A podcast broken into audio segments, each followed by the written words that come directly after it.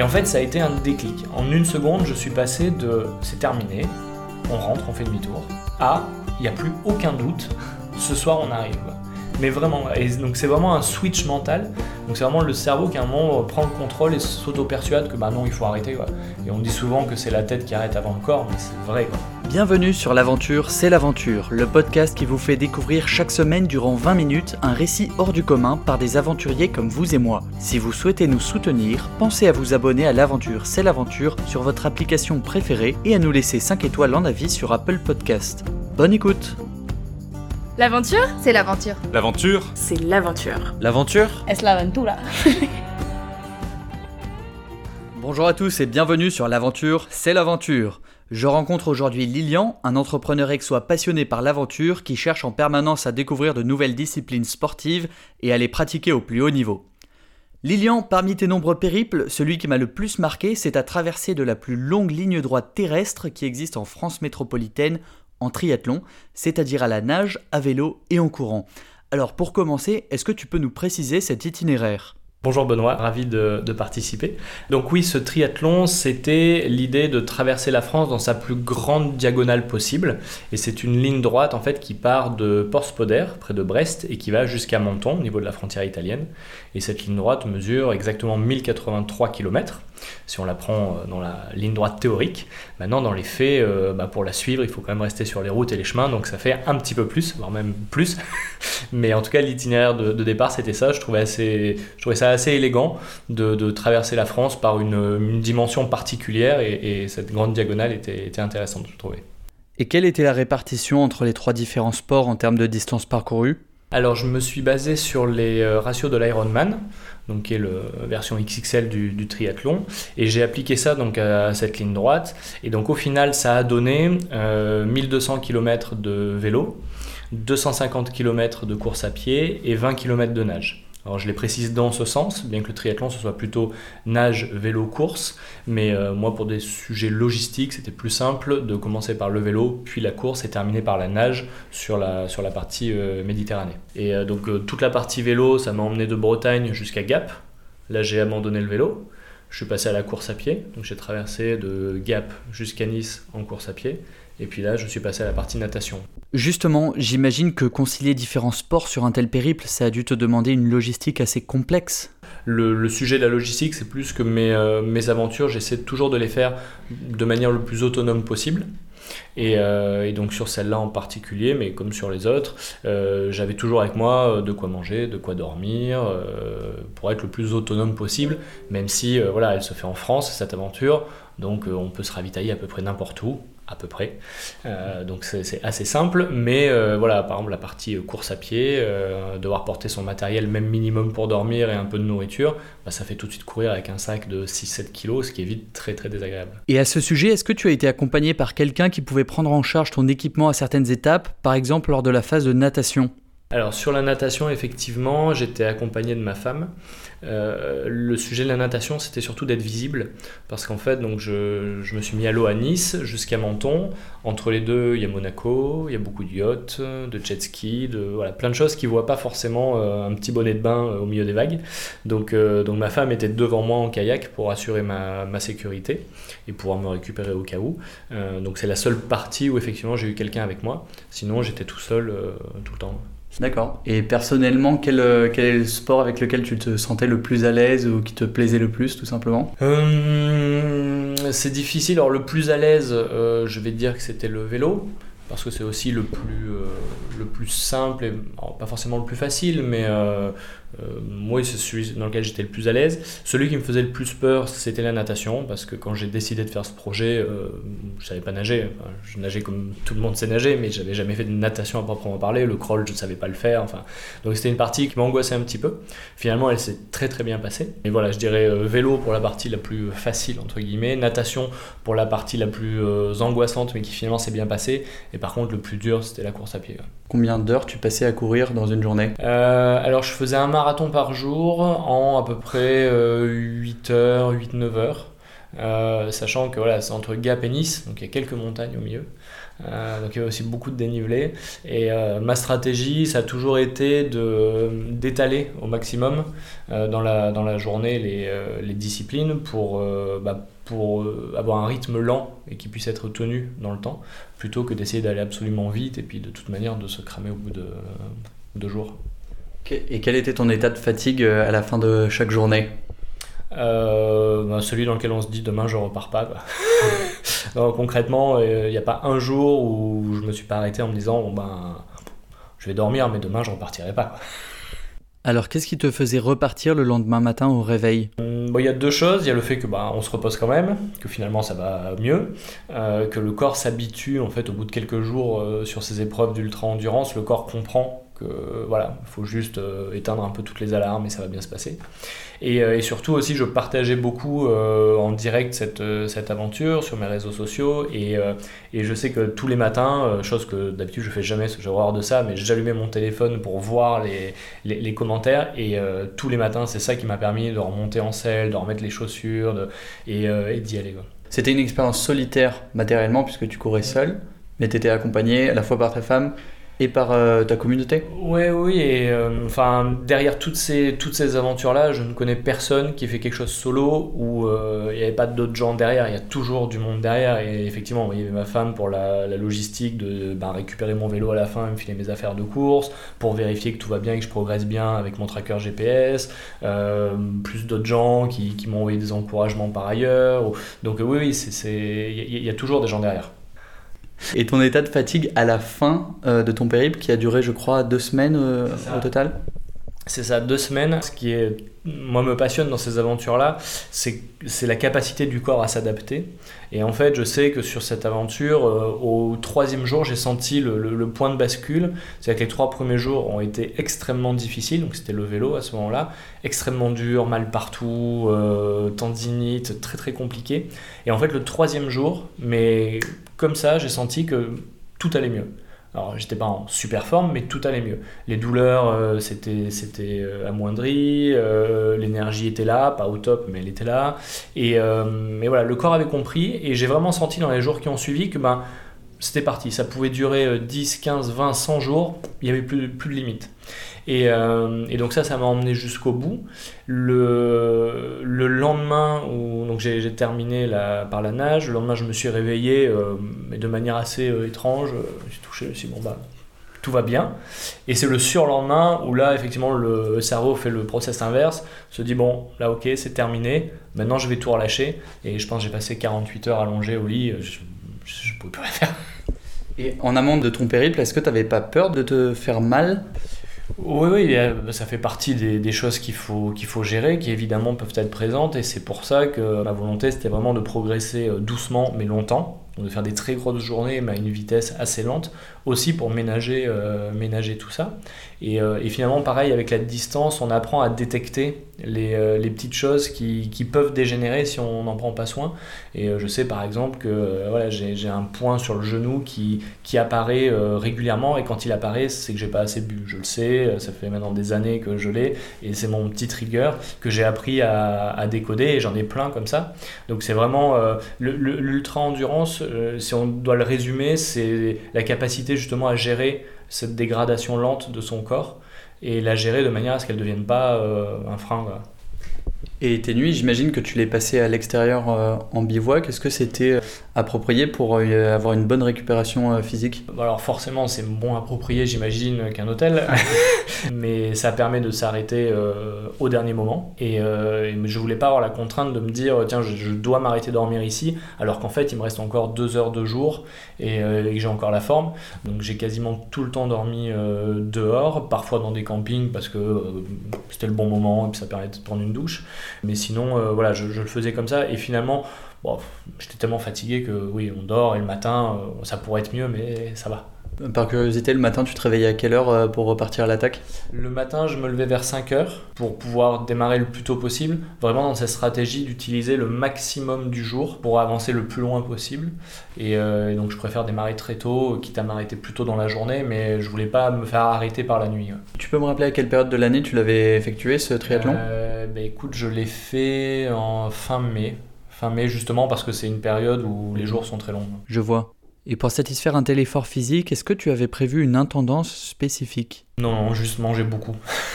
manger beaucoup tout le temps. Alors euh, tout le temps, mais par petite quantité, donc à la fin ça fait énormément.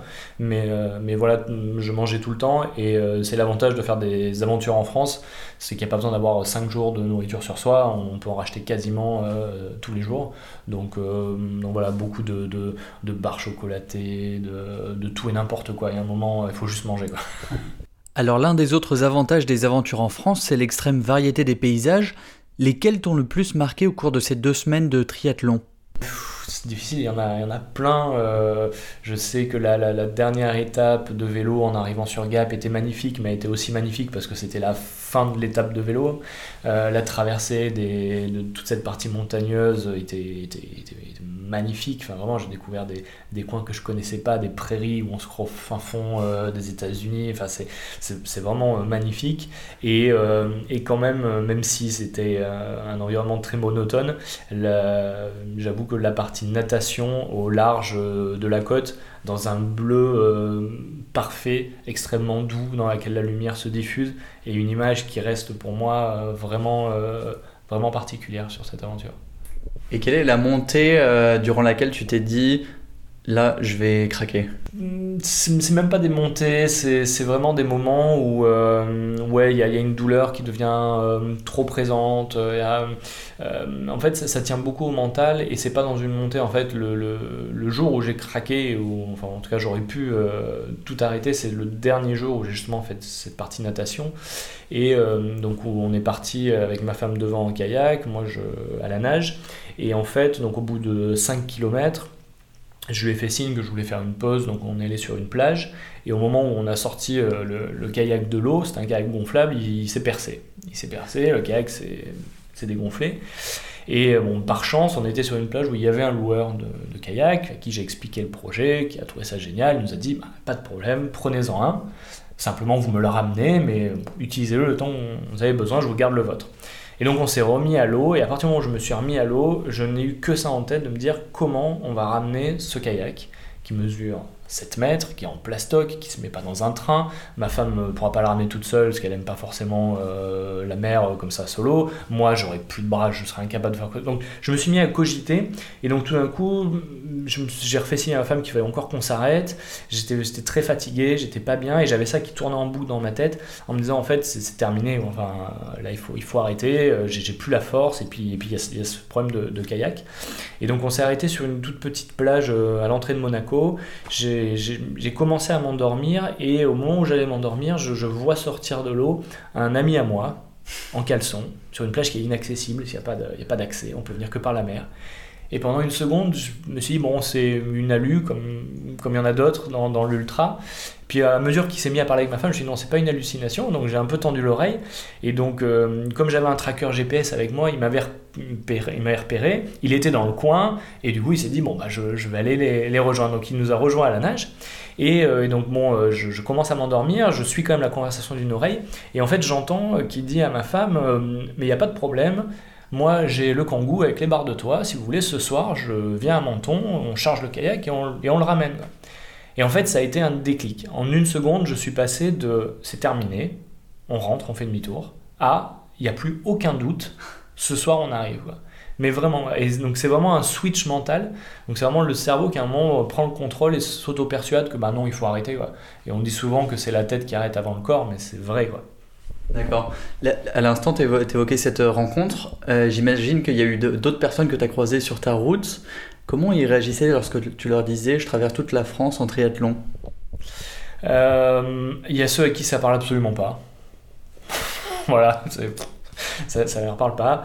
Il y a ceux qui euh, font du triathlon ou de la course ou du vélo, peu importe, et qui mesurent euh, effectivement euh, l'ampleur du truc et qui sont intrigués et, que ça inspire et, qui, voilà, se prennent un peu à rêver que peut-être aussi pourraient se lancer dans un, dans un challenge comme ça. Donc c'est assez, assez varié. Après, il y, a, il y a plein de situations. Je me souviens de, de scènes assez rigolotes où je suis arrivé dans des campings où j'ai simplement jeté mon tapis par terre, j'avais que ça, au milieu de, de, de camping-car allemand euh, de luxe, euh, tous en train de prendre l'apéro à 8h, à me regarder moi m'endormir.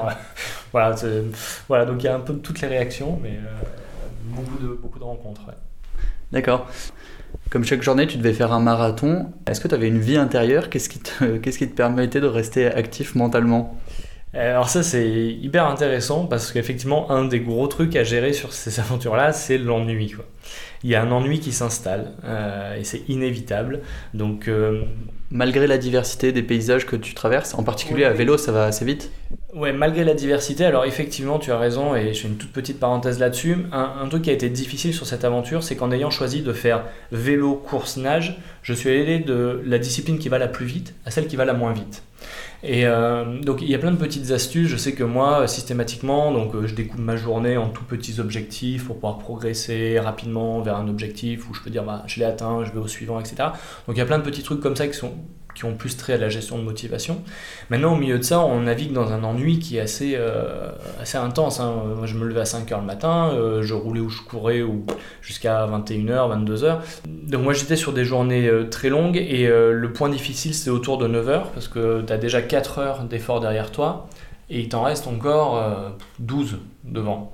Donc euh, c'est un temps qui paraît euh, énorme. Donc bon, moi j'étais parti à chaque fois, je pars avec ma liste de sujets où je me dis tiens, bah, je pourrais réfléchir à ça, à ça. Sauf qu'en fait souvent à 10h, tu as écumé les sujets.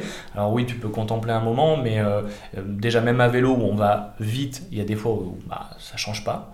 en course à pied, on n'en parle pas. Quoi. Il y a des, à la vitesse à laquelle on va, encore je dis course à pied, dans l'école, c'est on marche et on marche lentement, donc c'est extrêmement lent.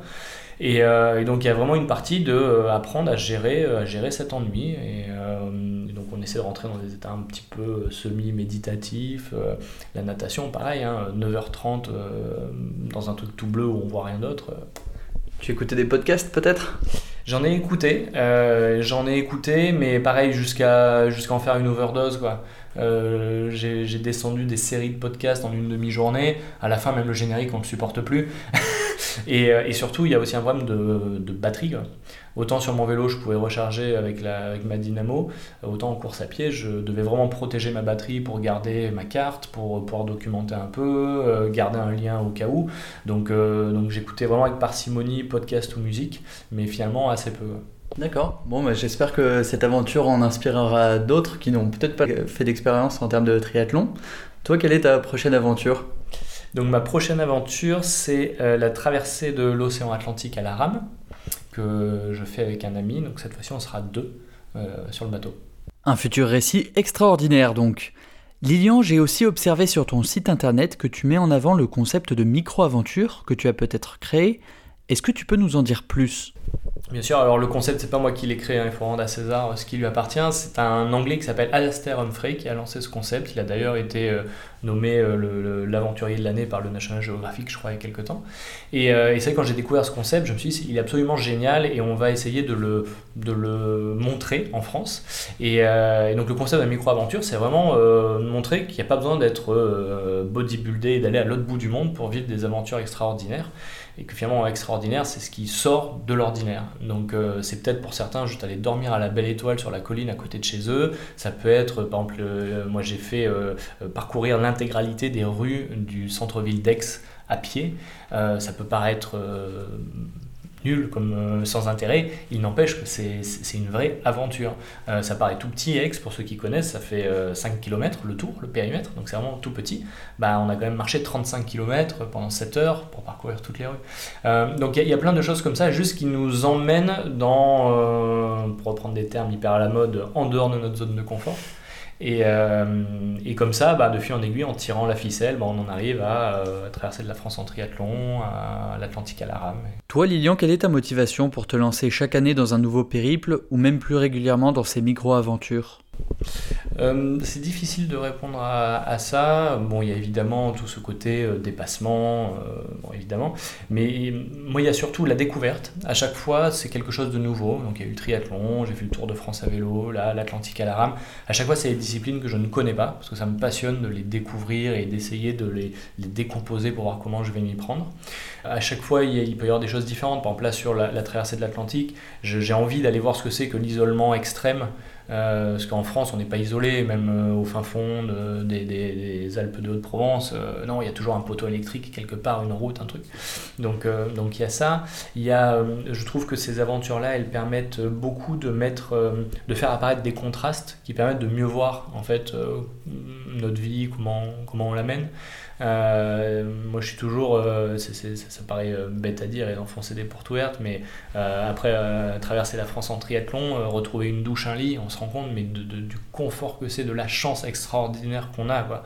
Et, donc, c'est faire apparaître des contrastes comme ça sur plein de terrains. Celui-là, il est, hyper facile, mais il y a plein plein de terrains sur lesquels on fait apparaître ces reliefs qui du coup permettent de voir vraiment. Et, euh, donc ça, je, trouve ça passionnant. Et, euh, enfin, moi j'ai deux, petites filles, euh, et, je veux leur montrer au travers de ça que ben, s'il y a des trucs qui nous font envie, qu'on rêve vraiment de les faire, en fait on peut les faire. Et c'est bien beau de le dire, mais je pense qu'en le faisant, en montrant par l'exemple, je pense que ça passe encore mieux. Tu vas embarquer euh, tes deux filles euh, pour la traversée de l'Atlantique à la rame Non, non, ça non. est-ce que, est que tu, tu, les emmènes pour des, des aventures de, plus modestes? Oui, oui, alors euh, sans forcément mettre le mot aventure dessus, mais on, fait beaucoup d'activités euh, outdoor euh, tous ensemble. Et puis, et puis surtout, on les a emmenés avec ma femme toute petite, à 3 et 5 ans, voilà, à vélo, sur, sur trois continents, dans leur petite carriole, justement pour, bah, pour, leur montrer, même avec leurs leur tout petits yeux à l'époque, que, que la vie, c'est pas Aix-en-Provence, c'est pas la France, c'est plus divers, c'est plus varié, et, et, leur apprendre plein de choses que, que oui, elles auraient pu apprendre en 20 ans, mais là, elles les ont appris en 12 mois. Super, j'espère que ça pourra inspirer d'autres euh, jeunes familles. J'espère aussi. Est-ce que pour conclure cet entretien, euh, tu pourrais nous, nous énoncer ta devise? Alors devise, c'est un bien grand mot, mais euh, j'aime bien dire assez d'inspiration et place à l'action. Parce que c'est vrai que l'inspiration, on, nous en balance toute la journée sur les réseaux sociaux, dans les pubs, à la télé, où on veut. Et il y a toujours ce truc où à un moment on se dit c'est génial, mais. Et, euh, et, en fait, euh, l'action, elle est, elle, est, elle est, hyper simple. Il faut juste trouver le premier pas. C'est quoi le, truc le plus simple que je peux faire maintenant pour me mettre en route? Et finalement, c'est le plus simple, mais c'est le plus compliqué. Une fois qu'on l'a fait, celui-là, c'est parti. Euh, sur, quand on a voyagé un an en famille, ben, le premier pas, c'était de dire bon, ben, on achète un billet d'avion. On l'achète et puis après, on verra. On l'a acheté, et puis après, euh, on tire la ficelle et, tout vient. Quand j'ai fait le Tour de France à vélo, je me suis dit, bon ben, ce projet m'intéresse, j'ai pas de vélo, je mets comme challenge de trouver une marque qui va croire dans le projet et me suivre. Si j'en trouve une, je le fais. Et j'ai commencé à passer des coups de fil, Giant m'a suivi et on a monté le projet et, euh, ça s'est fait. D'accord. Merci beaucoup euh, Lilian pour ces belles réflexions. Avec grand plaisir. Et merci de m'avoir accueilli dans les locaux de ton espace de coworking à Aix-en-Provence, Yellow Working. J'espère te retrouver bientôt pour le récit d'une traversée atlantique à la rame. Merci à tous pour votre écoute. Si vous souhaitez nous encourager et faire découvrir le podcast à d'autres auditeurs, sachez que notre meilleure communication repose sur vous. Pensez s'il vous plaît à vous abonner à l'aventure C'est l'aventure sur votre application préférée et à nous laisser un avis 5 étoiles sur Apple Podcast avec un commentaire. Vos encouragements et conseils, aussi bien que vos critiques, sont les bienvenus. A très vite pour une nouvelle aventure.